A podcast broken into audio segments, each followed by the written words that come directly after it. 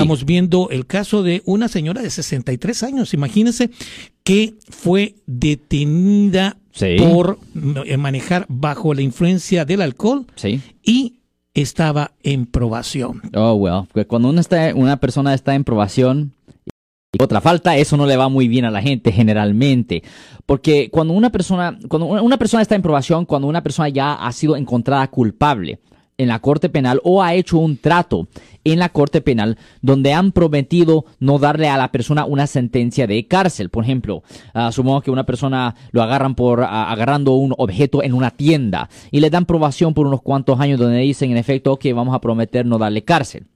Pues si una persona comete un delito, no tiene que ser relacionado, puede ser un, un delito completamente ah, diferente al caso original, pero cualquier nuevo delito es una, una violación de los términos de su libertad condicional o probación. Y si una persona comete otra falta durante su curso de probación, la persona ahora se enfrenta a la sentencia máxima por el delito original y también se está enfrentando obviamente a un castigo por el caso nuevo. So, cuando una persona está en probación es un gran problema. Se dijo ah, por cuál razón la persona estaba en probación. Eh, por un eh, por DUI, o Ah, sea que también. sí, lo que sucede es que creo que se vio envuelta en un pequeño accidente Sí, y al detenerla eh, sintieron el olor fuerte de alcohol sí. y lógicamente pues dio prueba de que estaba manejando bajo la influencia, pero esta Ajá. persona estaba en otra Sí. aprobación de un DUI. O sea, ok, eso sí, eso es peor. Porque la persona agarró una segunda ofensa de conducir bajo la influencia, todavía estando en libertad condicional o probación por la primera ofensa. So, automáticamente esa persona ya se está enfrentando a una sentencia potencial de un año y medio. E- eso es lo, lo peligroso, ¿me entiende?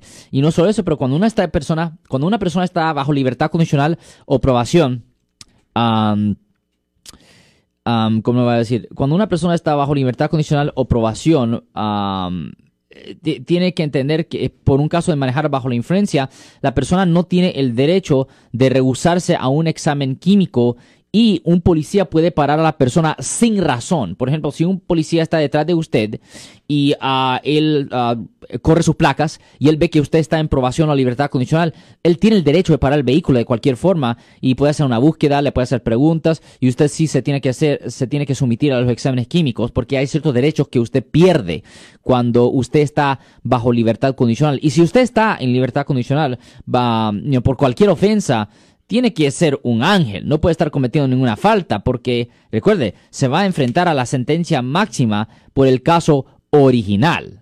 Así es que usted si ha estado en problema con la ley, necesita la representación de un abogado penalista, hable a las oficinas del abogado Alexander Cruz. Yo soy el abogado Alexander Cross. Nosotros somos abogados de defensa criminal. That's right. Le ayudamos a las personas que han sido arrestadas y acusadas por haber cometido delitos. Si alguien en su familia o si un amigo suyo ha sido arrestado o acusado, llámanos para hacer una cita gratis. Llámenos para hacer una cita. Ese número es el 1 800 530 1800. Estamos aquí en toda la área de la Bahía.